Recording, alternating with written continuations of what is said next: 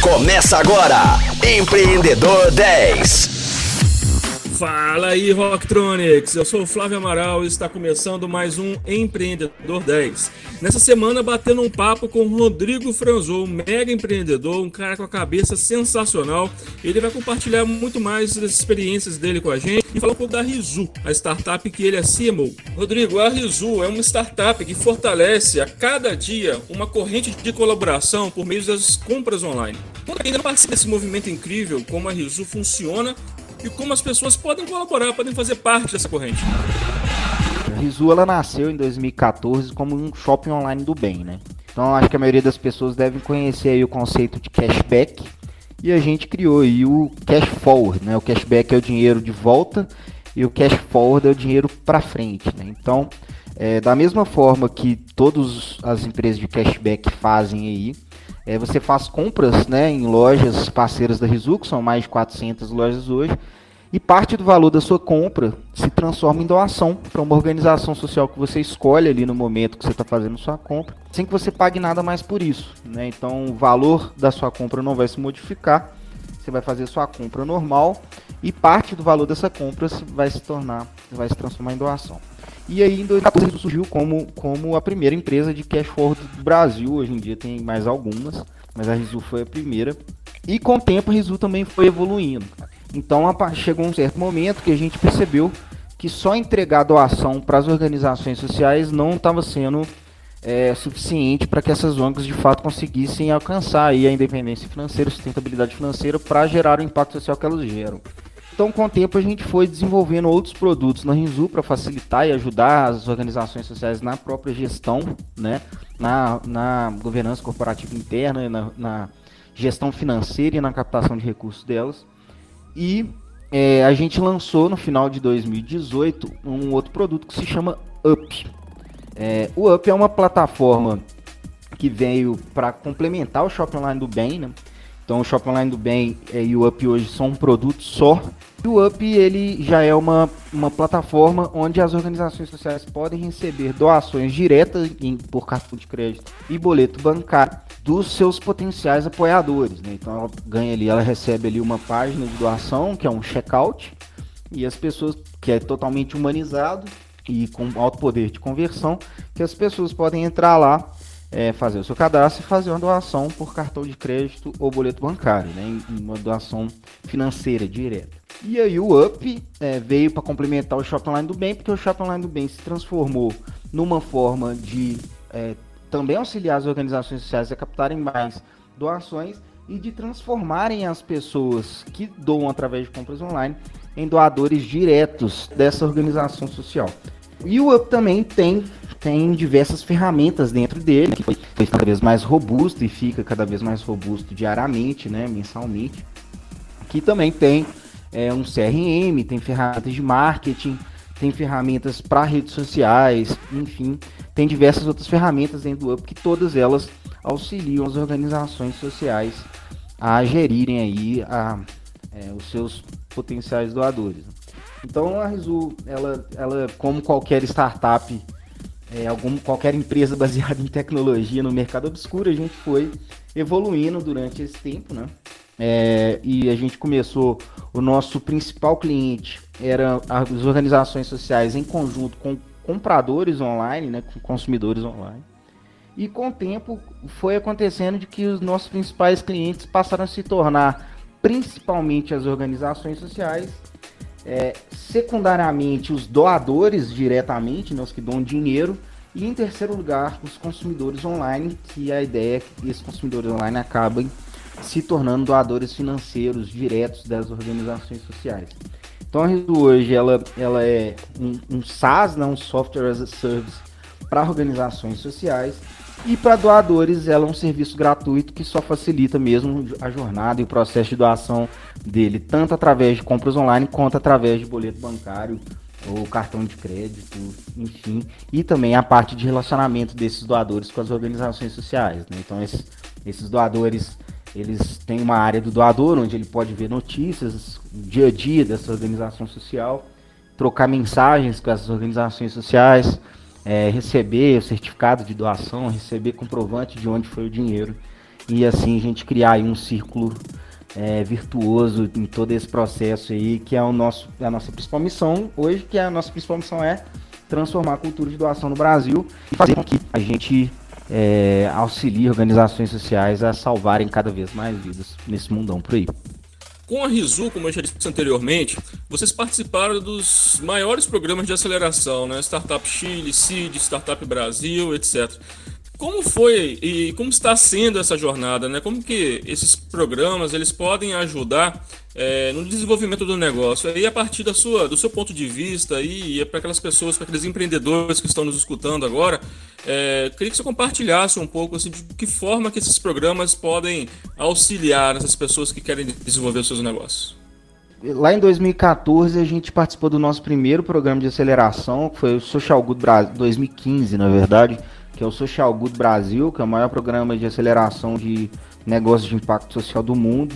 Foi a nossa primeira experiência. Em seguida, nós participamos do Startup Chile, que a gente teve a notícia que a gente que passamos no Startup Chile, a gente estava no meio do, do, do Social Good Brasil, inclusive o Francis e o Lucas, meus sócios, eles estavam em Santa Catarina e eu estava sozinho na época no escritório quando a gente recebeu a notícia. Foi uma loucura, eles comemorando lá de lá e eu sozinho no escritório uma loucura. E depois nós participamos também do Bank Challenge, do CID, enfim, e por último do Startup Brasil. Hoje em dia a gente não está mais participando de nenhum tipo de programa de aceleração.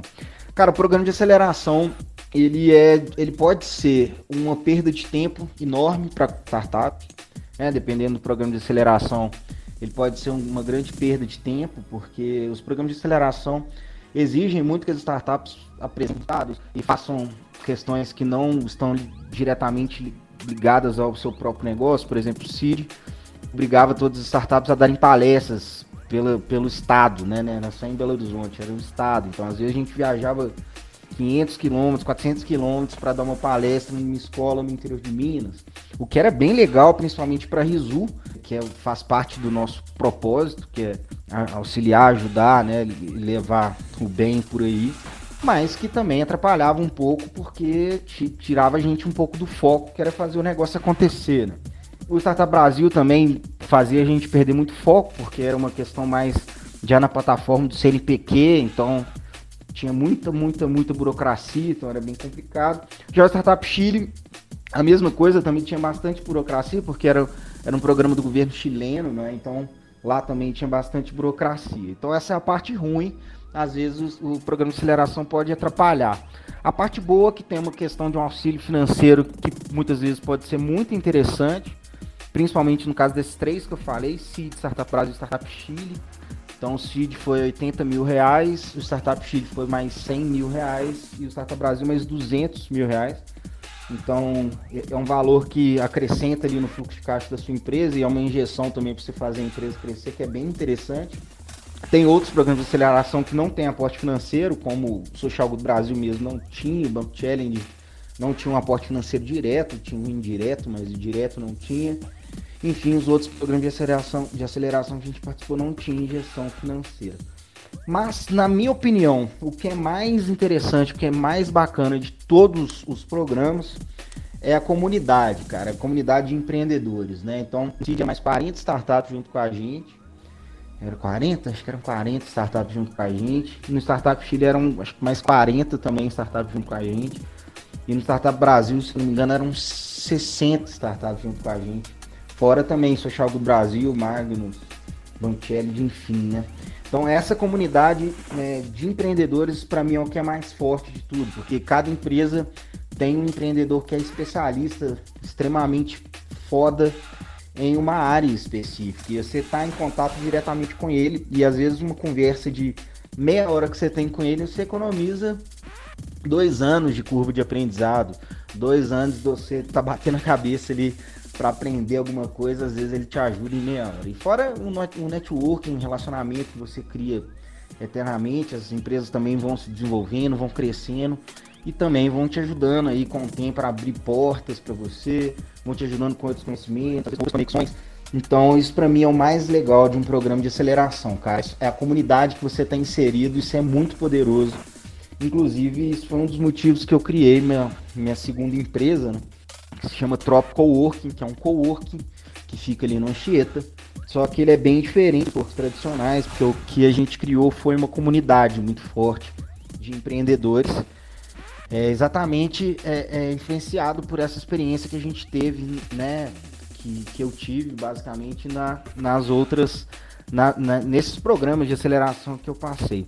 Então, cara, se você que estiver me escutando aí, tiver querendo participar de um programa de aceleração, você tem que se fazer algumas perguntas. Primeiro, seu negócio está pronto para participar de um negócio de um programa de aceleração?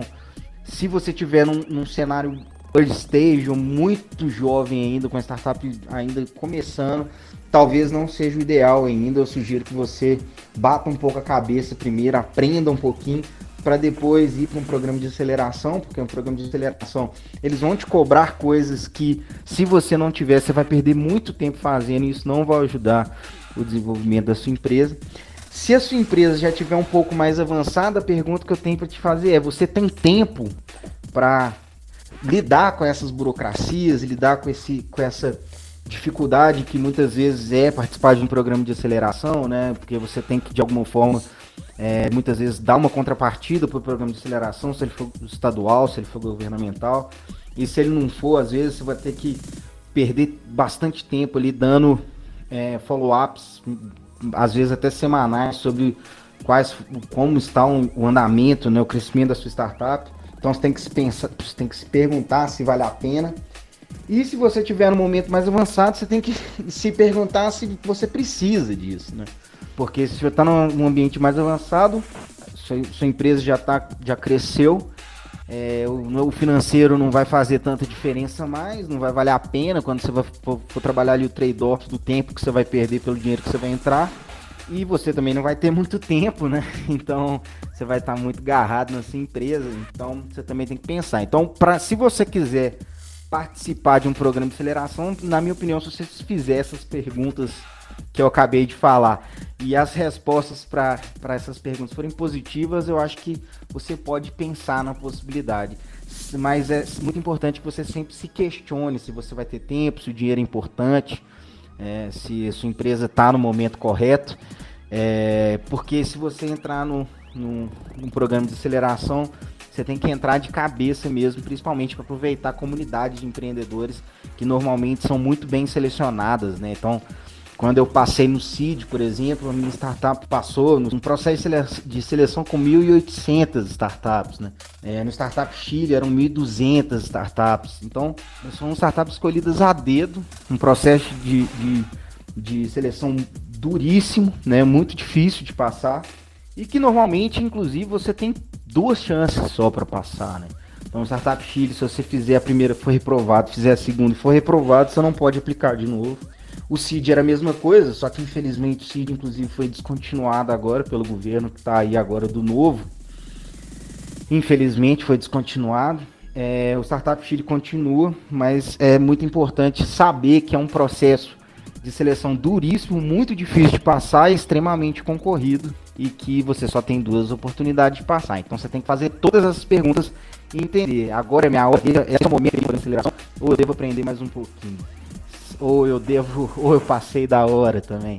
Então isso é muito importante pensar o tempo inteiro antes de simplesmente, ah, quero dinheiro que está no programa de aceleração, porque o dinheiro é o, é o menos relevante, na minha opinião. E você falou do seu, da sua segunda empresa, né, do Cowork, é, que fica localizado no bairro Anchieta, em Belo Horizonte. É, o Rocktronic que está escutando aí agora, nosso programa, é, como é que eles podem buscar mais informações a respeito desse Cowork? Cara, é só entrar tropicoworking.com.br. T-R-O-P. T de tatu, R de rato, O, P de pato, coworking.com.br. Lá tem todas as informações lá. É muito legal, a fica lá, inclusive. Tem outras startups bem legais lá, como o Meulock, a Kirá, é, a, Life Link são startups bem conhecidas em Belo Horizonte. Algumas pessoas que estão escutando a gente provavelmente vão se identificar com algumas delas. Enfim, a Rocktronic já foi lá algumas vezes com o Lucas, já participou de algumas coisas lá também. Enfim, é só entrar aí em topcowork.com.br e lá tem todas as informações, é lá é bem legal. E aí, Rocktronics, chegamos ao final do segundo dia desse bate-papo muito legal com o Rodrigo Franzô. Amanhã tem mais, fiquem ligados. Você ouviu Empreendedor 10, só aqui, Rocktronic, inovadora.